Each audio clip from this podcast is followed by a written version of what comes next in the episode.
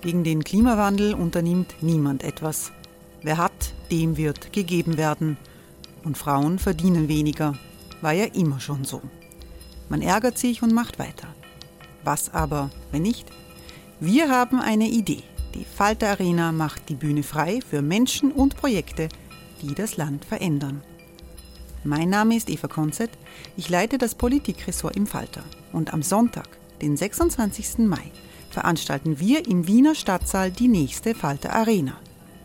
Mit dabei unter anderem der ehemalige Politiker und Neosänger Matthias Strolz, Theresa Imre von Markter, Sonja Jöchtel von Love Politics oder Kari Ochsner von Ochsner Wärmepumpen. Machen statt jammern. Wir schauen uns an, wie das funktionieren kann. Kommen auch Sie vorbei. Alle Informationen und Tickets finden Sie unter falter.at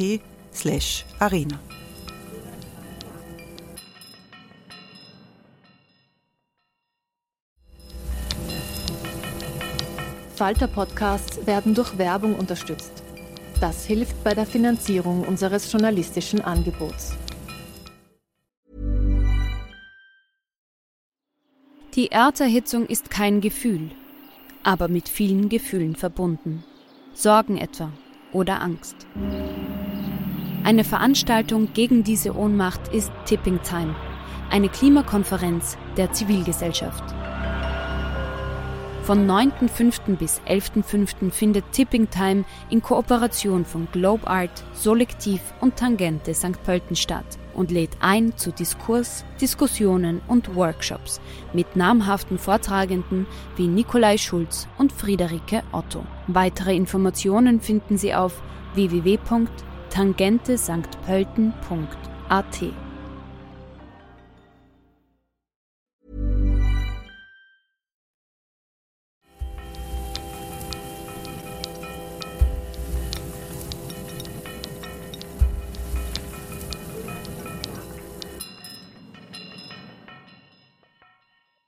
Herzlich willkommen, liebe Zuhörerinnen und Zuhörer, bei der 76. Folge von Schäuber fragt nach. Ich muss es an dieser Stelle auch einmal sagen. Politiker haben es manchmal echt nicht leicht. Vor allem dann, wenn das Leben so richtig gemein zu ihnen ist. Von so einem Fall kann ich heute berichten. Um die ganze Tragik der Geschichte zu verstehen, bitte ich Sie, liebe Hörerinnen und Hörer, mir bei einem kleinen Gedankenexperiment zu folgen. Stellen Sie sich vor, Sie haben Ihr ganzes Leben lang Angst gehabt vor Vampiren. Nicht nur das, Sie haben alle anderen immer davor gewarnt, dass Vampire unser aller Blut aussaugen und die Weltherrschaft übernehmen werden. Dafür wurden Sie von den anderen verlacht, verspottet, einfach nicht ernst genommen. Und dann werden eines Tages ausgerechnet Sie von einer Fledermaus gebissen. So ein Schicksal droht in den nächsten Wochen dem FPÖ-Bundesratsabgeordneten Johannes Hübner. Immer wieder hat er vor dem großen Bevölkerungsaustausch gewarnt. Jetzt muss er sein Bundesratsmandat abgeben, weil laut Volkszählung in Wien die Zahl der Inländer gesunken und jene der Ausländer gestiegen ist. Das hat zur Folge, dass die Mandate für den Bundesrat neu berechnet werden und Wien künftig nur noch zehn statt elf Mandatare stellen wird. Laut Gesetz muss jener Mandatar ausscheiden, der die wenigsten Wählerstimmen bekommen hat. Und das ist just Johannes Hübner, der als zusätzliche Schmach, also auch noch die Diskriminierung von Minderheiten am eigenen Leib verspüren muss. Noch nicht bekannt ist, wie Wladimir Putin auf diesen Affront reagieren wird. Johannes Hübner ist ja jener Abgeordnete, der nicht nur den Putin-Verbündeten und Massenmörderkollegen Ramsan Kadyrov hofiert hat, sondern auch vom Putin-treuen Oligarchen Konstantin Malofejew 20.000 Dollar geboten bekommen haben soll, damit Hübner im österreichischen Parlament einen Antrag zur Aufhebung der Sanktionen gegen Russland einbringt was Herr Hübner dann auch brav gemacht hat. Angenommen wurde der Antrag natürlich nicht, was für Hübner schade war, weil dann wären noch einmal 15.000 Dollar vom Putin-Oligarchen versprochen gewesen. Um die FPÖ dazu zu bringen, sich für die Anliegen von Wladimir Putin zu engagieren, braucht es mittlerweile keinen zwischengeschalteten Oligarchen mehr. Das macht die FPÖ jetzt schon ganz selbstständig. Und vielleicht kann Putin ja den Verlust von Johannes Hübner durch Rekrutierung neuer Unterstützer anderorts kompensieren. Anbieten würde sich dafür die SPÖ Niederösterreich. Da gibt es zwei Herren und eine Dame, die sich möglicherweise daran erinnert haben, dass sich Sozialdemokraten in den 70er und 80er Jahren des vorigen Jahrhunderts immer wieder anhören mussten, sie seien Moskaus nützliche Idioten. Und da haben sich die drei vielleicht gedacht, erfüllen wir diese Bezeichnung doch mit neuem Leben.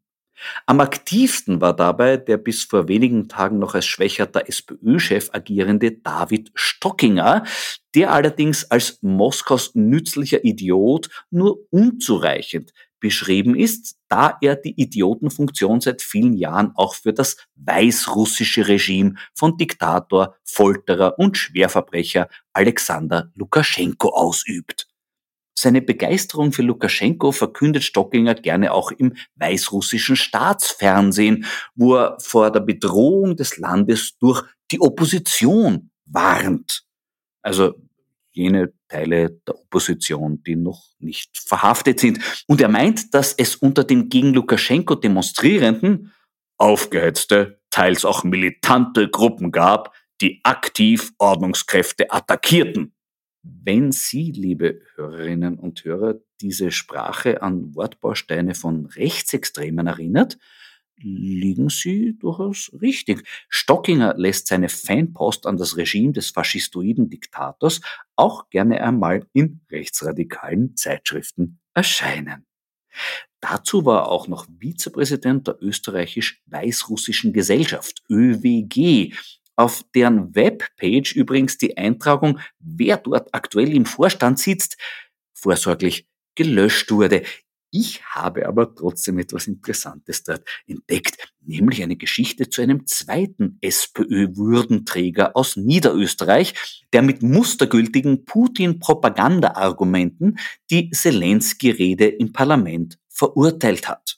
Robert Leimer, Wehrsprecher der SPÖ im Nationalrat.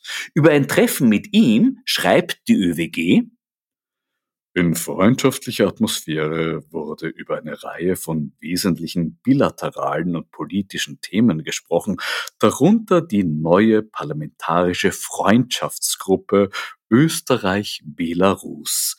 Die ÖWG würde die Errichtung einer parlamentarischen Freundschaftsgruppe zwischen Wien und Minsk sehr begrüßen und auch mit unseren Kontakten in Belarus und Know-how unterstützen. Weiters äußerte Nationalrat Robert Leimer auch das Interesse, das Parlament in Minsk zeitnah zu besuchen.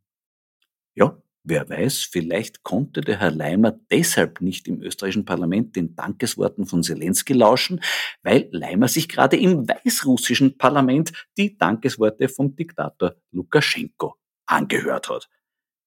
Immerhin dürfte es bei Moskaus nützlichen Idioten in der SPÖ Niederösterreich auch eine Frauenquote geben. Das würde die Wortmeldung der SPÖ-Nationalratsabgeordneten Petra Tanzler erklären. Die hat ihren Boykott der Zelensky-Rede damit begründet, dass dieser ein kriegsführender Staatschef sei, der Kriegspropaganda betreibt und angeblich Streu- und Phosphatbomben auf Unschuldige abwerfen lässt eine hochinteressante Entdeckung, zumal Phosphat neben Calcium der wichtigste Mineralstoff des Körpers für den Aufbau von Knochen und Zähnen ist. Er kommt vor allem vor in eiweißreichen Lebensmitteln, Milchprodukten, Fleisch, Hülsenfrüchten und Nüssen. Das deutsche Nachrichtenmagazin Der Spiegel hat in einem Artikel über gesunde Ernährung Backpulver als regelrechte Phosphatbombe bezeichnet. Das würde erklären, warum Frau Tanzer von Streu- und Phosphatbomben spricht. Zelensky bewirft ihrer Einschätzung nach Unschuldige mit verstreutem Backpulver. Ob das zu den völkerrechtlich geächteten Kriegsmitteln gehört, ist noch nicht geklärt. Alarmierend an diesem Befund ist aber auf jeden Fall ein wirklich erschütterndes Faktum. Petra Tanzer ist Bildungssprecherin der SPÖ. Diese Tätigkeit übt sie von der Öffentlichkeit praktisch unbemerkt seit genau zwei Jahren aus.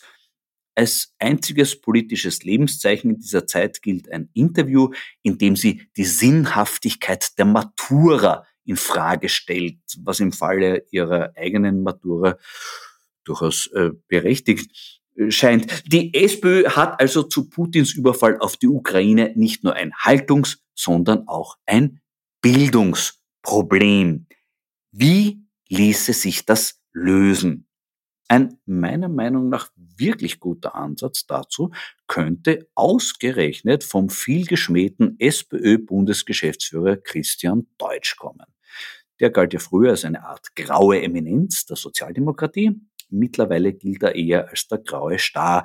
Aber er hat schon einmal eine hervorragende Idee präsentiert, nämlich eine Art von Abwrackprämie für SPÖ-Abgeordnete.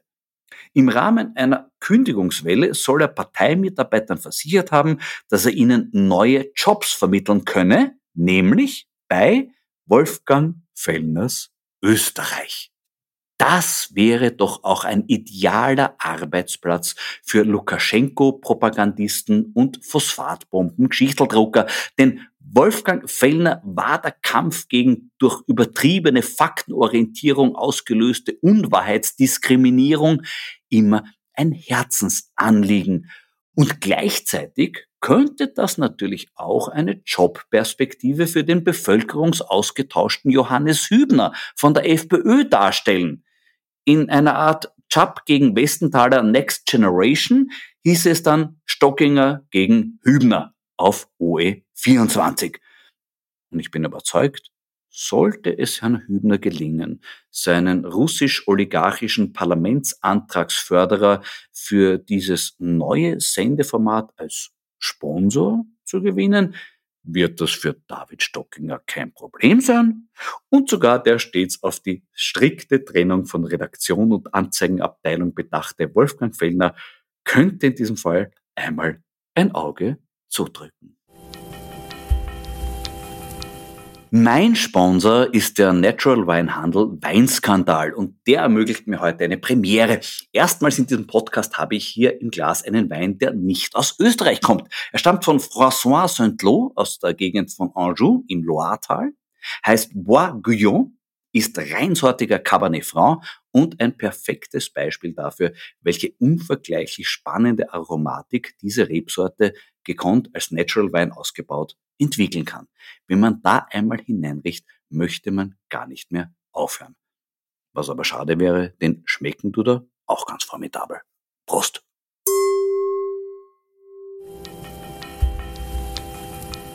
Ein wirklich großer Roter, der mir da heute vergönnt ist. Ob das künftig auch der SPÖ vergönnt ist, wird sich in den nächsten Wochen weisen. Mein heutiger Gesprächsgast ist bei diesem Thema durchaus ein echter Insider. Es ist der Schriftsteller und Journalist Robert Miesig. Grüß dich, Robert. Ja, servus, Florian. Servus. Robert, es steht also ein Dreikampf um die Führung der SPÖ bevor zwischen Pamela Rendi-Wagner, Hans-Peter Doskozil und Andreas Babler. Wer glaubst du wird gewinnen? Oh, das weiß ich überhaupt nicht, weil ich glaube auch, dass alle, die irgendwelche Meinungen äußern darüber, wer gewinnen würde, äh, überhaupt keine Ahnung haben.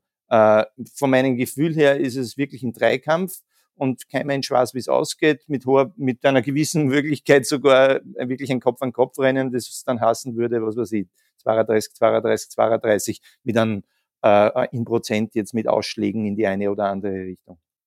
Ist es überhaupt schon ausgemacht, wie es dann sein wird? Wird es eine Stichwahl dann geben zwischen zweien oder weiß man das auch noch nicht?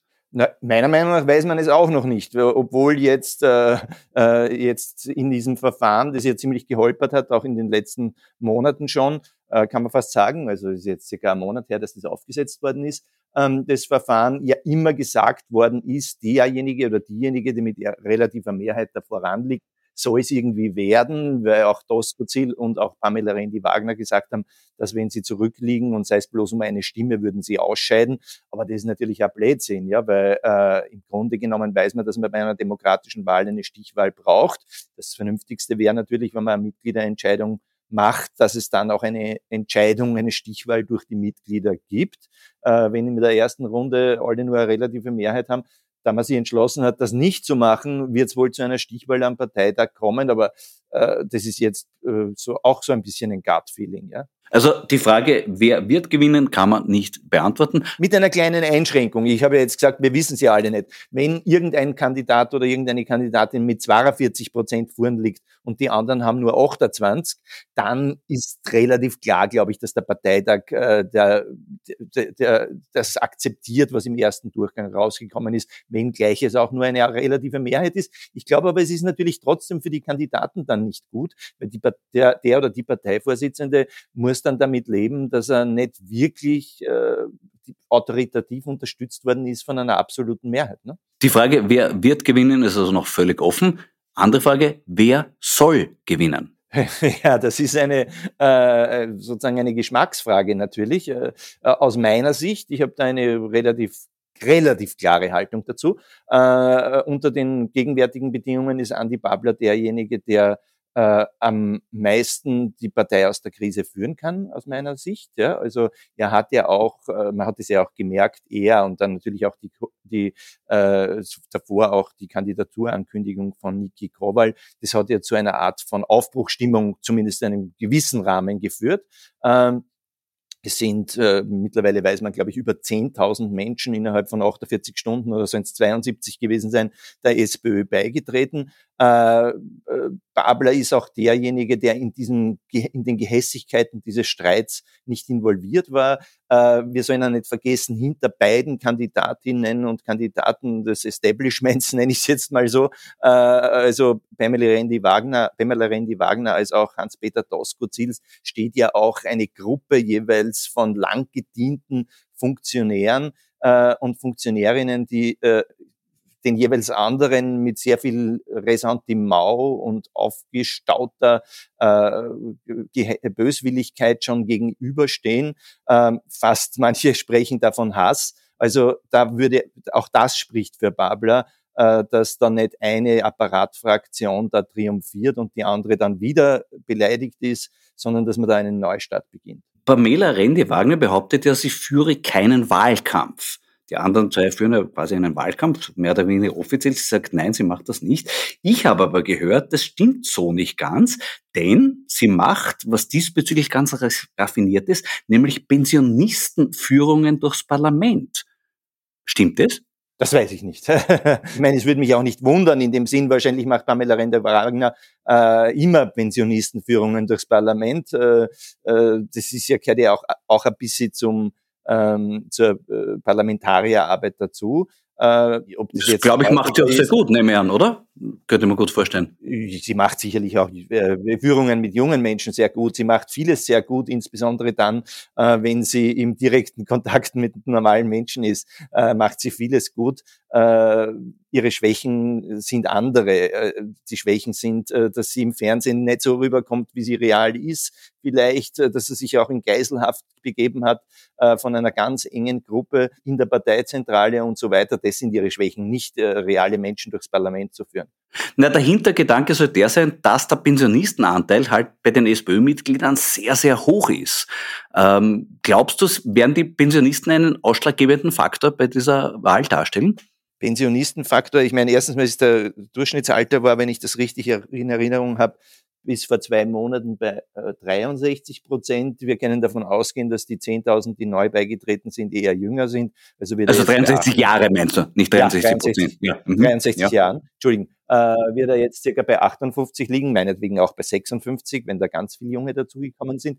Äh, und äh, ich weiß es nicht einmal, ob wem, wem würden automatisch Pensionisten, sozialdemokratische Pensionisten, soll man ja nicht ganz vergessen, ja, es sind Parteimitglieder, äh, äh, nur Parteimitglieder, die da mitstimmen würden, äh, für wen dieser drei Kandidaten würden die besonders stimmen. Ich wäre wär mir da nicht so sicher, was das, was das heutzutage heißt. Ja, viele von denen, die heute 63 sind, sind beigetreten in der Ära Kreisky in den 70er Jahren. Äh, viele von denen, die eher unpolitisch waren oder so sozusagen so Mainstream-Leute, sind wahrscheinlich auch längst ausgetreten. Das heißt, diejenigen, die jetzt äh, in, äh, in, der, in der SPÖ sind, auch wenn sie Pensionisten sind, haben eine klare linke Geschichte wahrscheinlich. Ja? Äh, ob die jetzt eher Andreas Babler zuneigen, äh, weil der ihnen verspricht, dass er gewissermaßen die das Herz und die Seele der Partei, das, was man sich wünscht an der Partei, äh, nämlich eine kämpferische sozialistische Partei äh, wieder zu sein, äh, dass er das äh,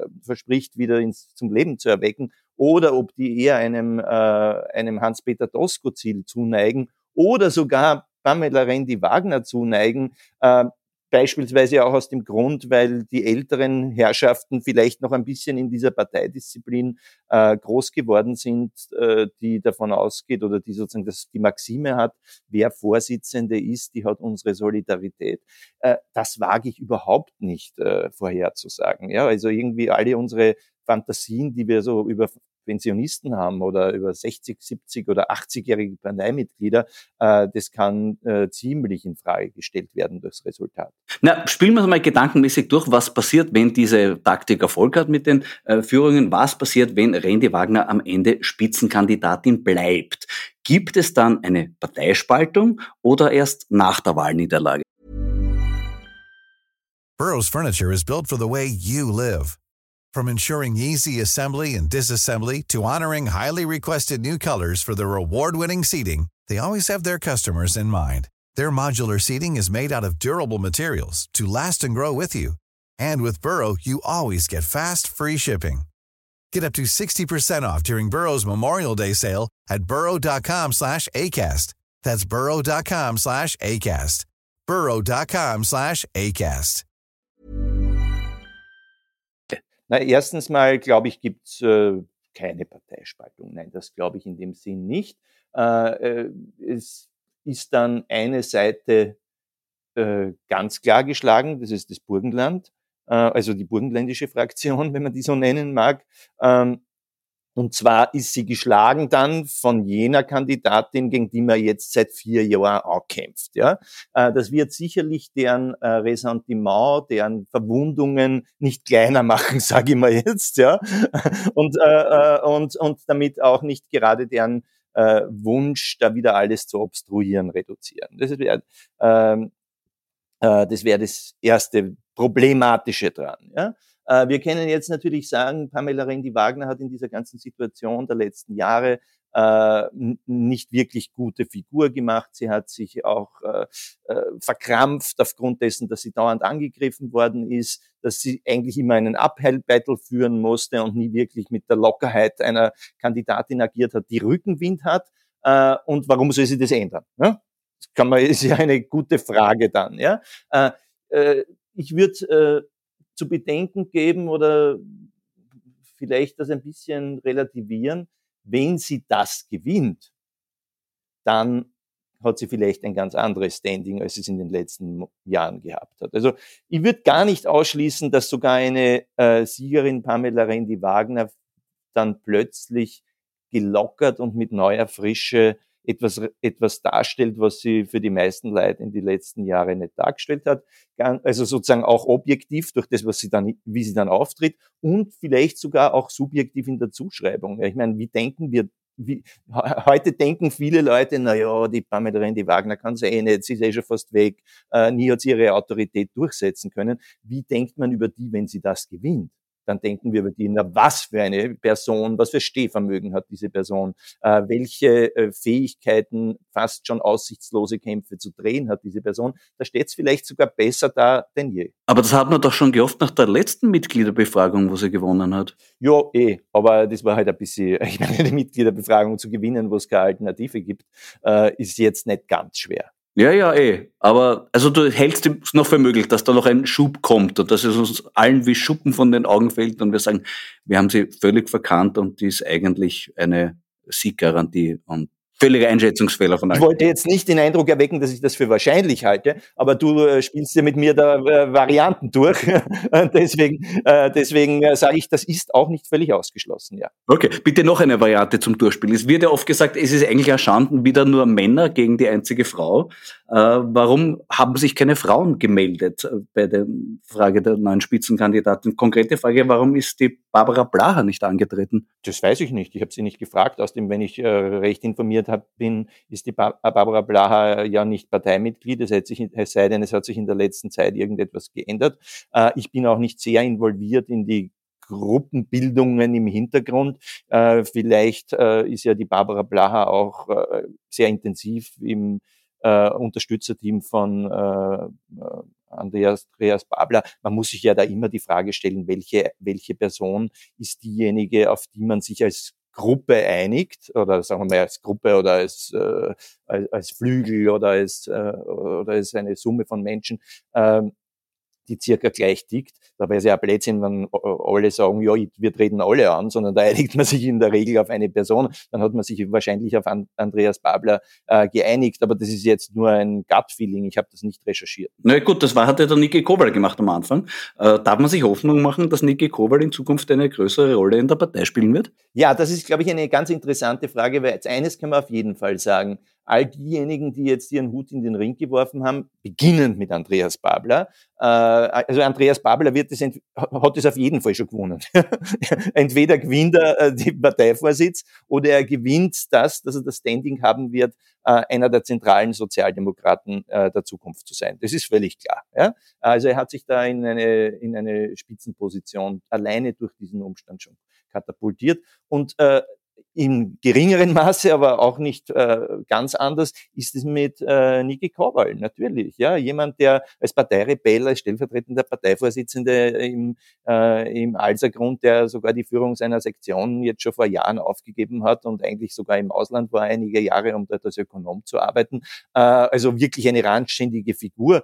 Ähm, war, äh, ist jetzt durchaus eine ein, hat das Zeug äh, zu einem relevanten Player, einen gewissen Bekanntheitsgrad aufgebaut, der zumindest über den hinausgeht, den er vorher hatte. Ja, natürlich wird der auch eine stärkere Rolle spielen. Es heißt immer, in der Partei sei die Wiener SPÖ der wichtigste Machtblock, gegen dessen Willen sicher nichts passieren wird.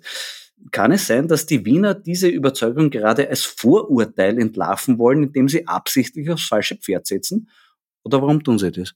Naja, erstmal werden wir mal sehen, ob sie aufs falsche Pferd sitzen. Ich will da jetzt äh, durch meine eigenen Präferenzen jetzt äh, auch nicht den Eindruck erwecken, dass da jetzt alles schon gelaufen ist. Äh, aber ja, natürlich, die Wiener Partei ist, an, äh, ist in, der, in verschiedensten Stellen der Vergangenheit eher von den Geschehnissen überrollt worden. Erinnern wir uns an die Wechsel von Feimann äh, zu äh, Kern, wo ja Häupl damals sogar noch ein völlig bizarres Interview gegeben hat, gemeinsam mit Feimann, wo er sich hinter Feimann gestellt hat. Ich glaube, es war sogar im Bundeskanzleramt, da sind sie nebeneinander gesessen, das war ganz komisch, also ein bisschen war das so ein Ceausescu-Moment fast. Äh, also so, äh, äh, also ich fand das richtig, richtig irgendwie erschreckend, ja, also von der, von der Inszenierung damals auch. Und hat ja vor allem auch nichts gebracht. Also fünf Bundesländer haben ja dann erzwungen, einen äh, einen Sonderparteitag und sich hinter Kern gestellt, äh, woraufhin es den Sonderparteitag in der Form gar nicht mehr, gegeben hat, weil Feimann, wie wir wissen, zurückgetreten ist. Äh, dann ist Christian Kern in einer relativ überstürzten oder nicht ganz der Planung entsprechenden Form zurückgetreten. Also ich glaube, schon, dass er diesen Rücktritt ja auch ein bisschen vorbereitet hat und mit vielen auch gesprochen hat. Äh, aber es ist halt dann äh, rausgesickert und dann war das halt planlos, nachdem es mal rausgesickert ist. Ähm, und äh, da haben dann äh, einige Pamela Rendi-Wagner favorisiert, eigentlich das Kern und seine Truppe. Und äh, die meisten Bundesländer haben sich dann nach und nach hinter Pamela Rendi-Wagner gestellt und die letzten, die blockiert haben, waren Wien.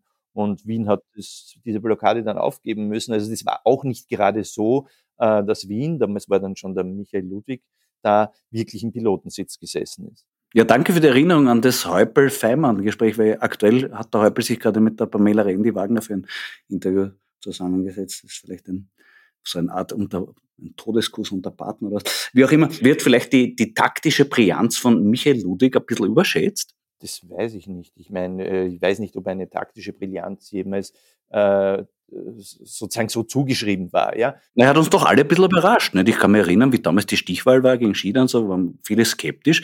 Mittlerweile waren, hat er doch viele Leute überzeugt, auch, dass er strategisch da echt äh, gut vorgegangen ist. Ja, ich würde das auch immer noch unterstreichen. Ja, also sozusagen, der, erstens mal hat er diese Stichwahl gewonnen. Gut, das war erwartbar oder auch nicht erwartbar, weil es ein Stich war. Also es ist eine, eine Entscheidungswahl zwischen den beiden gewesen. Es war äh, Gott sei Dank, muss man fast sagen, relativ deutlich mit, glaube ich, 54 zu 46, so dass man, äh, und vor allem ist er dann hinterher auf den unterlegenen äh, Flügel zugegangen. Äh, jetzt würde ich sagen, ja, klar, also von meinem Verständnis her war ja erwartbar, ähm, dass diese Führungskrise, äh, die in den letzten Monaten nur so vor sich hingetümpelt ist, nach der Saison der Landtagswahlen eskalieren wird. Und ich ging immer davon aus, sozusagen die Etablierten in der Partei, das ist ja jetzt nicht nur die, äh, und die starken, starken Player in der Partei, vom Wiener Bürgermeister bis zu den Gewerkschaftern und so weiter, äh, werden eine Art von Plan B für den Tag X plus eins haben, wann es dann mal eskaliert.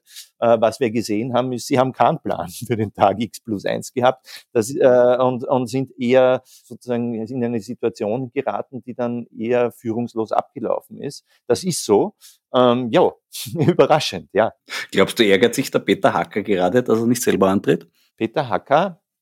Ähm, nee, glaube nicht. Erstmal glaube ich, dass sich relativ wenig Leute ähm, ärgern, wenn sie nicht äh, in die Lage kommen, Parteivorsitzende, Kanzlerkandidat und Kanzler werden zu müssen. Ja? Also man soll das auch nicht unterschätzen. Ich habe äh, in den letzten Wochen mit vielen, vielen Leuten gesprochen, wo viele Leute, die ja gedrängt worden sind, es zu tun, sich natürlich die Frage stellen, kann ich das überhaupt? Ist meine, bin ich psychisch äh, darauf vorbereitet? Bin ich das in der absoluten permanent 48 Stunden, 24 äh, Stunden am Tag im Scheinwerferlicht zu stehen, im Feuer äh, des Gegners, im Feuer der Miss, Miss, äh, Missbilligung, im Feuer äh, von Leuten, die mir Schlechtes tun wollen, im Feuer von sozialen Medien, kann ich um 23 Uhr abschalten und schlafen bis 7 Uhr morgens oder nehme das mit ins Bett und bin dafür, äh, schlafe nur mehr zwei Stunden und bin dann dafür nach einem Monat eigentlich tot. Ja? Diese Frage musst du dir stellen, wenn du das tust, äh, wenn du dich um diesen Job bewirbst. Äh, und ich glaube, dass da viel mehr Leute, als wir glauben, diese Frage so beantworten, dass sie sagen, das braucht was, was ich nicht habe. Glaubst du, wird Christian Kern in Zukunft noch eine Rolle spielen? Ich kann das nicht ausschließen. Es hängt erst mal davon aus, wie das ausgeht. Es hängt davon aus, wie sich, ab, wie sich Christian Kern äh, verhält. Man hat ihm ja auch vorgeworfen, auch ein, sozusagen, man hat ja viele positive Geschichten mit Christian Kern verbunden. Äh, die Art und Weise, wie er aufgetreten ist, äh, die klare Sprache, ähm, seine Kompetenz, auch die Fähigkeit so zu formulieren, dass er Menschen begeistern kann. Äh, gleichzeitig hat man ihm auch vorgeworfen, dass er ein bisschen zu viel herumgetrickst und herumgespielt und versucht hat zu, äh, zu spielen und das hat dann, ist auch nicht aufgegangen dann und das war dann nicht wirklich erfolgreich. Ähm, das heißt, es stellt sich die Frage, wie er sich jetzt benimmt. Ja ähm, äh, gambelt er da jetzt herum, dann ist die Wahrscheinlichkeit, dass er sich ver, vertrippelt, relativ groß. Äh, wenn er da jetzt sozusagen geradlinig fährt, ist das was anderes. Aber da hältst du schon für möglich, dass da ein Comeback noch eines Tages passiert? Ich halte es nicht für sehr wahrscheinlich. Spielen wir das Spiel theoretisch mal durch, wenn Doskozil das gewinnt. Wir können, können circa Doskozils Charakter einschätzen. Äh, äh, dann können wir davon ausgehen, dass Doskozil selber Kanzlerkandidat sein will. Äh, dann kann man sich vorstellen, dass er Christian Kern an anbietet, ein Ministerium, äh, vielleicht auch ein Schlüsselministerium. Es stellt sich ja die Frage, warum Christian Kern unbedingt die Nummer zwei unter Tosco-Ziel werden muss. Ich meine, ob er das dann überhaupt tut, kann, würde ich überhaupt nicht so für sicher sagen. Mhm, mhm. Der Christian Kern hat auf jeden Fall was sehr Wahres gesagt, nämlich dass Inseratenkorruption die Erbsünde der SPÖ ist. Der Ursünder war zweifelsohne Werner Feimann.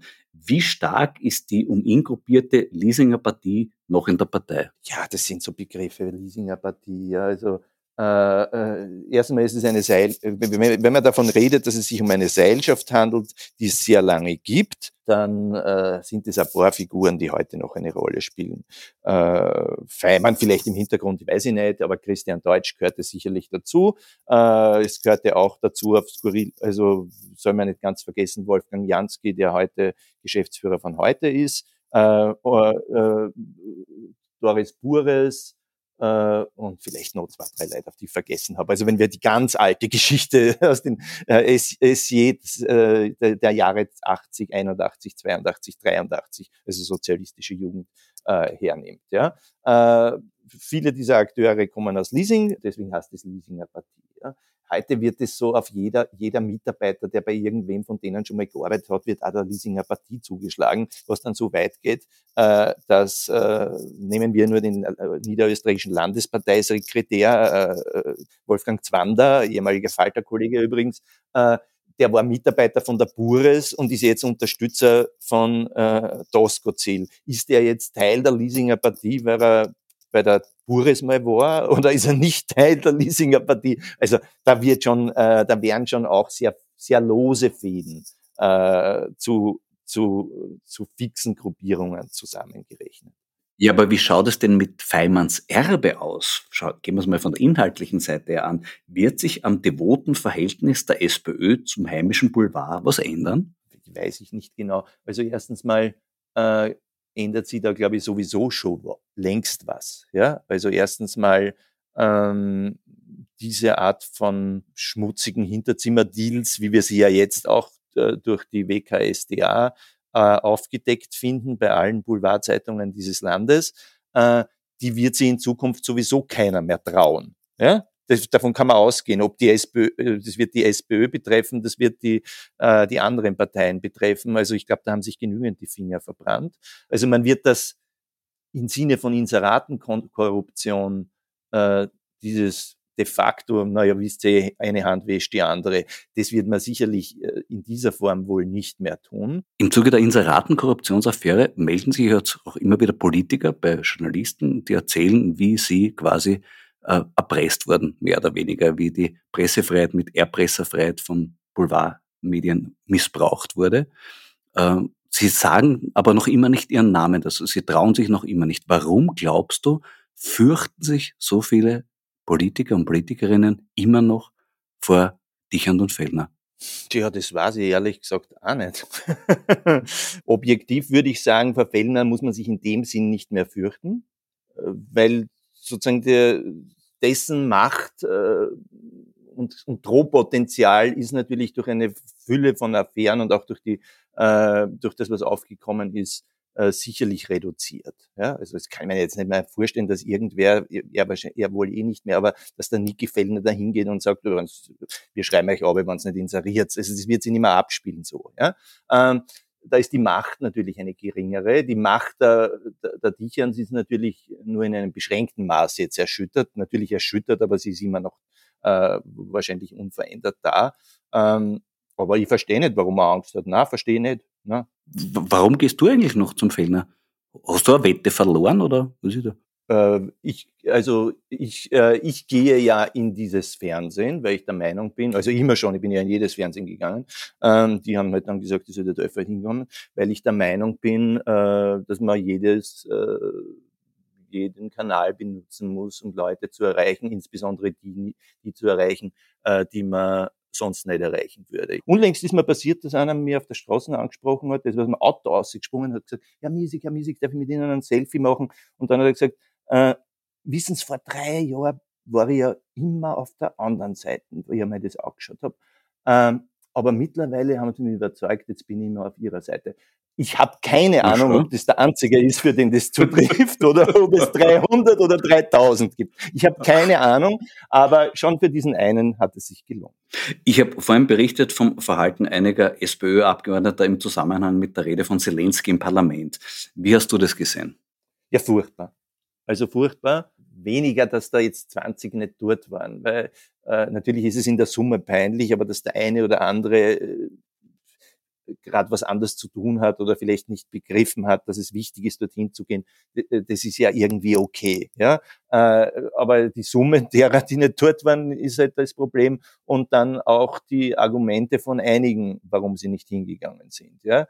Äh, bei manchen waren es haarsträubende Argumente, diese was, Bildungssprecherin äh, und das, was man von sowieso auf Social Media äh, die ganze Zeit schon vom äh, Herrn Leimer, glaube ich, heißt er, den Wehrsprecher der SPÖ, äh, mitbekommt, äh, bis hin zu Leuten, die vielleicht nicht ganz so furchtbar argumentiert haben, äh, aber sagen, ja, ich bin nicht hingegangen, weil es eine Show des Parlamentspräsidenten ist und es ist doch ganz gemein, dass es keine, keine, keine, keine ordentliche Tagung des Parlaments ist, sondern nur eine Einladung des Parlamentspräsidenten. Warum soll ich gezwungen sein, dorthin zu gehen? Da sollte man schon auch wissen, was jetzt eigentlich äh, das, die Priori, prioritär in der Situation ist. Ja, da kann ich schon der Mein zwar der Meinung sein, es ist nicht sauber, dass der Parlamentspräsident das jetzt auf eigene Rechnung macht, aber wenn der äh, ukrainische Präsident da spricht, ist Letzteres wichtiger, dass der ukrainische Präsident da spricht, als der organisatorische Rahmen des Ganzen. Also da, äh, auch da, auch das verrät eine,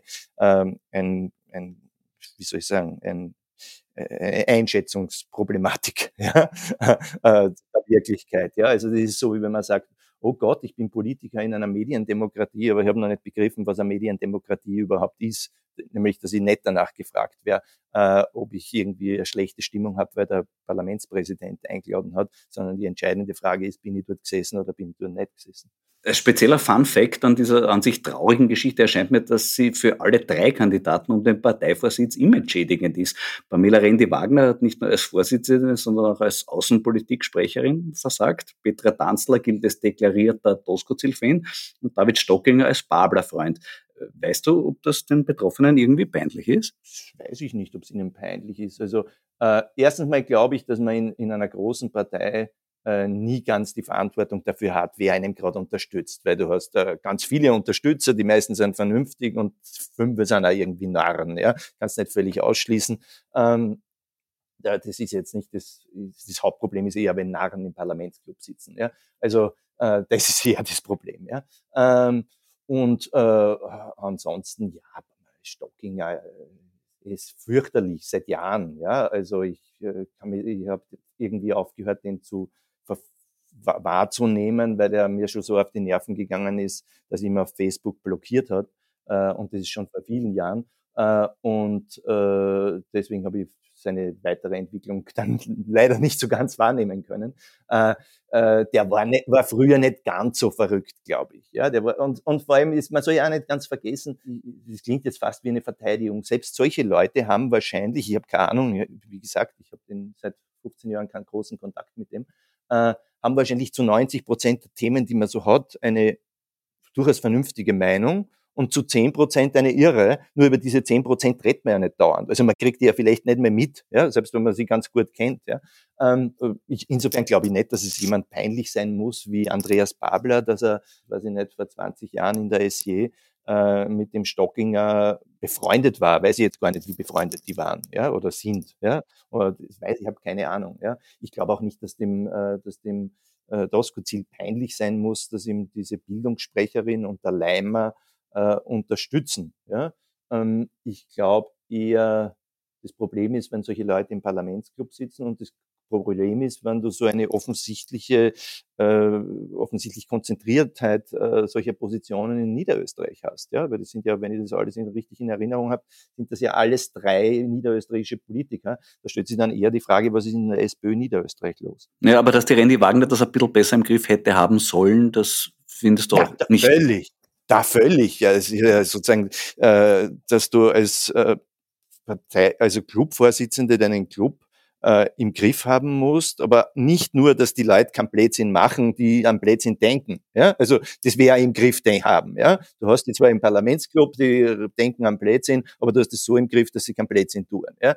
Äh, das ist ja auch nur halb gut. Ja? Im Grunde genommen müsstest du natürlich politische Debatten führen in einer Partei über die Frage, ja, was ist die richtige Haltung eines demokratischen Sozialisten äh, zur, äh, zu, zu, zum Angriffskrieg Russlands gegen die Ukraine? Ja? Was ist unsere Haltung dazu zu einem Selbstverteidigungsrecht eines Landes? Ja? Heißt es notwendigerweise, dass ich alles, was in diesem Land, das angegriffen wird, äh, gut finde?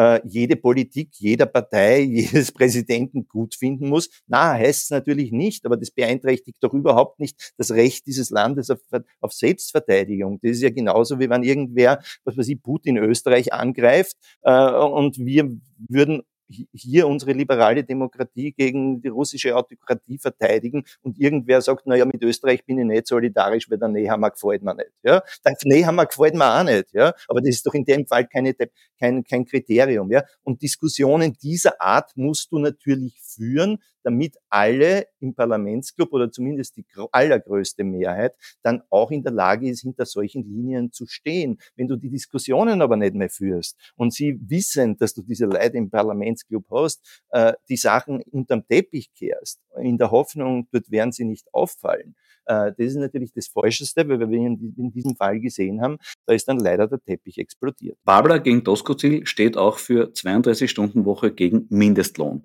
Was ist besser und was ist realistischer? Ich finde das alles so blödsinnige Debatten, ehrlich gesagt. Ja. Eine sozialdemokratische Partei, äh, die eines verstanden hat, nämlich dass sie wieder Glaubwürdigkeit zurückgewinnen muss, muss bei denjenigen in ihrer Wählerschaft, in ihrer Anhängerschaft, in ihrem Milieu, äh, wo sie Glaubwürdigkeit verloren hat, also bei den ganz einfachen Leuten, bei den Beschäftigten, bei den Arbeitern, bei den schlecht bezahlten Arbeitern und Arbeiterinnen, bei denjenigen, äh, die sehr viel ökonomischen Stress, aber auch Berufsstress äh, ausgesetzt sind, die im Beruf nicht mit Respekt behandelt werden, ja, die abgeschasselt werden mit wenig Geld äh, und damit auch signalisiert bekommen, ja, du bist ja nichts wert, du bist jederzeit ersetzbar. Ja. Äh, diese Leute müssen gewonnen werden von einer Sozialdemokratie. Und da kehrt natürlich her auf der einen Seite ähm, ordentliche Löhne und damit auch ein, äh, ein Mindestlohn. Und da ist mir ja die Debatte relativ wurscht, ob das jetzt ein gesetzlicher Mindestlohn ist, der Untergrenzen einführt, äh, oder ob das äh, durch die Gewerkschaften, durch Kollektivvertragsverhandlungen ähm, ausgehandelt werden wird. Der Mindestlohn muss ordentlich hoch sein und ja mehr steigen und auch das Gehaltsschema über die Mindestlöhne äh, hinweg, das ist ja völlig klar. Und äh, genauso ist völlig klar, dass du in Perspektive äh, eine Arbeitszeitverkürzung äh, brauchst, äh, weil wir haben, was haben wir in 150 Jahren die Arbeitszeit von 70 Stunden auf 60 äh, Stunden auf 55 Stunden auf 48 Stunden und dann auf 40 Stunden äh, reduziert. Also eigentlich von vor 150 Jahren bis vor 50 Jahren. Und da standen wir dann in den 70er Jahren. Und seit den 70er Jahren ist eigentlich kaum mehr was weitergegangen, äh, bis auf die äh, meisten 38,5 Stunden, die man in Kollektivvertragsverträgen äh, hat, oder 37,5 Stunden. So, äh, völlig klar. Auch, es hat auch in den letzten 50 Jahren äh, Produktiv, äh, Produktivitätssteigerungen gegeben, die halt nicht an die Beschäftigten weitergegangen sind. Ja? Also auch das muss es äh, völlig klar. Es ist der nächste Schritt Richtung einer Arbeitszeitverkürzung, äh, ist etwas, was natürlich zur DNA einer Sozialdemokratie gehört und auch einer Gewerkschaftsbewegung, äh, das durchsetzen zu müssen. Das heißt aber natürlich nicht, dass äh, man das innerhalb von einem Tag oder in einer Woche durchsetzt. Ja, das hat es immer so gegeben, dass das dann in ordentlichen Schritten über mehrere Jahre hinweg, äh, halbe Stunde pro Jahr, ähm, reduziert worden ist, so dass man halt von äh, 48 auf 40 gekommen ist und so weiter. Und so wird man das auch in, äh, in, in den nächsten Schritten machen. Aber zu sagen, äh, sozialdemokratische Haltung ist äh, Mindestlohn einführen, aber Arbeitszeitverkürzung nicht. Das ist keine sozialdemokratische Haltung. Andreas Babler sagt, es sei die Stimme für jene, die keine Stimme haben. Könnte es sein, dass das ein ganz subtiles Kooperationsangebot an den Doskozil ist? Weil der hat ja auch keine Stimme. Äh, ich glaube, äh, ich, ich glaube, nein. Ich, ich meine, es liegt natürlich nahe, solche Spitzen dann dazu zu denken, äh, aus unserer Perspektive, aus, unserer, aus der Perspektive der, der, teilnehmenden Beobachter oder auch der nicht teilnehmenden Beobachter. Ähm, äh, aber letztlich geht es natürlich darum nicht. Es geht ja auch um darum, äh, um, es geht viel zentraler doch darum, was will man darstellen. Und es gibt natürlich ganz viele Leute in unserem Land, die äh, aus den verschiedensten Gründen äh, depressiv, äh, frustriert, äh, wie heißt das, verdrossen über die Politik sind, das Gefühl haben, äh, die verhandeln überhaupt nichts mehr, da, was in der Politik besprochen wird, das ist alles was, was äh, mit mir nichts zu tun hat. Ja, die äh, debattieren lauter Elitenprobleme oder irgendwelche Dinge, die nur den Mr. Wichtigs entscheidend sind. Da geht es um die Köstsenkung und sonst irgendwas, aber die Interessen, ähm, äh, die ich habe, die werden dann nicht mal mehr wahr, wahrgenommen. Ja? Nicht nur, dass sie nicht vertreten werden, nicht nur, dass dagegen gestimmt wird, sie, werden nicht, sie kommen nicht mehr vor. Ja? Äh, und von daher ist natürlich eine, eine Positionierung, die heißt, ich bin derjenige, der die Stimme derer ist, die eigentlich keine Stimme haben, der für die spricht, die nicht mehr wahrgenommen werden, äh, das Richtige. Was heißt denn das ja auch, auch dass du einerseits auch als Sozialdemokratie versuchst, Protestpotenzial, also wütende Menschen, die zornig sind, äh, abzuholen. Und äh, das Zweite ist auch äh, Nichtwähler, die bisher denken, na, keine von denen interessieren mich mehr, zu gewinnen, wenn die das Gefühl haben, ah, da ist endlich einer, das ist einer, ein, ein klasser Kerl, so wie ich, also so quasi, oder einer, einer von uns, wie dann so gern gesagt wird, äh, der hat Glaubwürdigkeit. Ich, da muss ich gar nicht jede Meinung teilen, die der hat. Entscheidend ist ja, äh, ist es einer, der ausstrahlt, einer von uns und Glaubwürdigkeit und steht zu dem, äh, was er denkt. Das ist viel entscheidender als die Frage, ist der jetzt ein bisschen links oder ein bisschen weniger links? Äh, nicht alles spielt sich auf der Links-Rechts-Achse ab. Na, dann versuche ich nochmal ernsthafter nachzufragen. Wäre es in der jetzigen Situation nicht eine mögliche Lösung, dass Babler und Tosco-Ziel fusionieren? Ja, und wie soll das funktionieren? Na, hältst du es für möglich, dass es funktionieren könnte? Ich, ich, ich glaube es ehrlich gesagt nicht. Also erstens müsste, muss ja jetzt erstmal, da fahrt ja jetzt die Eisenbahn drüber, diese Entscheidung muss getroffen werden, diese Mitgliederentscheidung. Ja? Äh, du kannst ja jetzt nicht sagen, okay, man macht jetzt irgendeinen Deal zwischen den Kandidaten äh, und sagt die Mitgliederentscheidung ab. Ja, dazu ist der Zug zu weit gefahren. Ja? Halte ich für völlig un unmöglich, dass das passiert. Und dann wird es einer gewonnen haben, ja. Und dann wird man sehen, was dann passiert, ja. Also, ich meine, was soll dann passieren? Angenommen, der Tosco-Ziel gewinnt es, dann wird er sicherlich nicht nur Parteivorsitzender sein, sein wollen, sondern auch Kanzlerkandidat. Dann kann er dem Babler anbieten, Bundesgeschäftsführer zu werden oder so irgendwas. Ja, kann man sich die Frage stellen, ob das für einen Babler interessant ist. Ja. Angenommen, Babler gewinnt es, wenn er dem Tosco-Ziel anbietet, Bundesgeschäftsführer zu werden, das ist eher unrealistisch, dass der Tosco-Ziel das annimmt. Nicht? Äh, und wenn der Babler es gewinnt, zu sagen, der Tosco-Ziel soll Kanzlerkandidat werden, naja, weiß ich nicht. Ja. Also äh, halte ich jetzt nicht unbedingt das für die, äh, für die, äh, das wäre jetzt nicht unbedingt im Sinne der Wähler, die dann für Babler gestimmt haben und die Mehrheit für Babler herbeigeführt haben. Äh, also das halte ich eher für unwahrscheinlich. Also da kann ich mir schon eher andere, da kann ich mir eher vorstellen, dass der Babler dann auch den Kanzlerkandidaten macht oder wenn er da findet, äh, man müsste eine größere Breite repräsentieren, die er nicht alleinig repräsentieren kann, jemand anderen den Kanzlerkandidaten anzubieten. Aber da würde ich jetzt auch nicht unbedingt an Tosco-Ziel als erstes denken. Da würde ich eher an jemanden denken, der die Mitte halten kann. Ja? Das ist ja sozusagen das Absurdeste, dass man dauernd sagt, Babler ist zu links, er kann die Mitte nicht halten. Der Babler kann nur eher die Mitte halten als Tosco-Ziel. Ja? Weil Tosco-Ziel wählt keiner von den urbanen bürgerlichen Mittelschichten. Apropos urbane Mittelschichten, was ist eigentlich mit dir? Kannst du dir vorstellen, in der Partei künftig eine Funktion zu übernehmen? Äh, ich, ich, nein, ich meine, das ist ja nicht meine, meine Aufgabe. Ich sehe mich ja als Journalist und war es immer äh, und äh, bin politischer Autor, sagen wir mal so. Äh, und man soll da wissen, was man gut kann und was man nicht gut kann. Ähm, und wofür man auch brennt und wofür einem auch das Herz schlägt. Und mein Herz schlägt schon ein bisschen dafür, sozusagen, am, am glücklichsten bin ich, wenn ich einen, äh, einen doppelseitigen Essay oder ein, äh, in der Zeit oder in der Taz oder in, was weiß ich wo, in der Buch oder in der NZZ geschrieben habe. Ja? Also da bin ich am glücklichsten und nicht, wenn ich irgendwelche Hinterzimmer oder irgendwelche äh, sozusagen äh, Politik-Machtbroker-Telefonate führe oder so, ja. Äh, so, das muss man schon auch mal dazu sagen.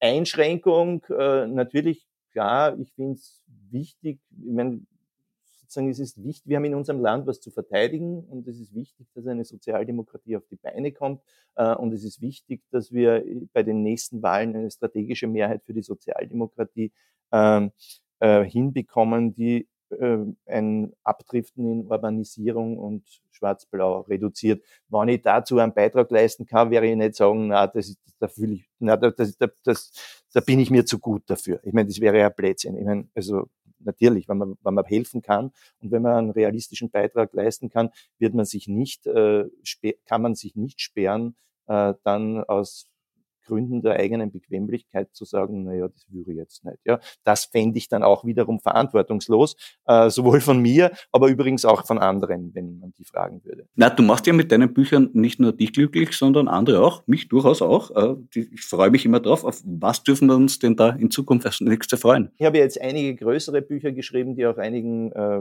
Erfolg hatten, auch über die Grenzen von Österreich hinaus. Dieses, diese beiden Surkamp-Bücher. Ähm, die falschen Freunde der einfachen Leute zunächst und dann jetzt dieses große Beginnergefühl.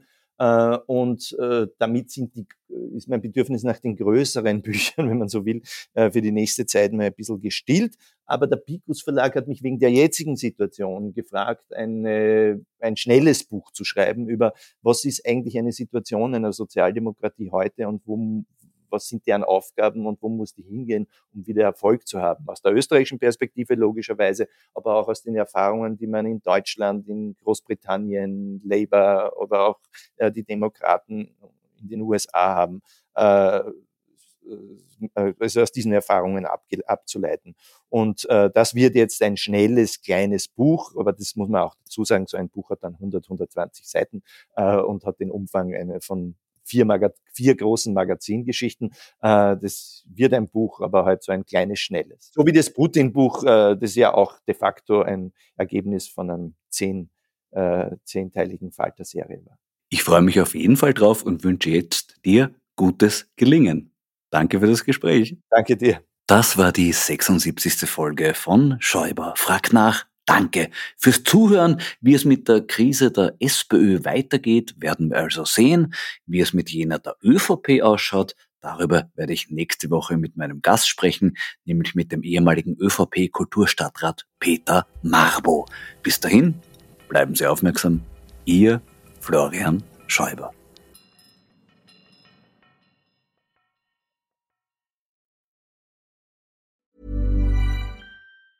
Even when we're on a budget, we still deserve nice things. Quince is a place to scoop up stunning high-end goods for 50 to 80% less than similar brands. They have buttery soft cashmere sweaters starting at $50, luxurious Italian leather bags, and so much more. Plus, Quince only works with factories that use safe, ethical, and responsible manufacturing. Get the high-end goods you'll love without the high price tag with Quince.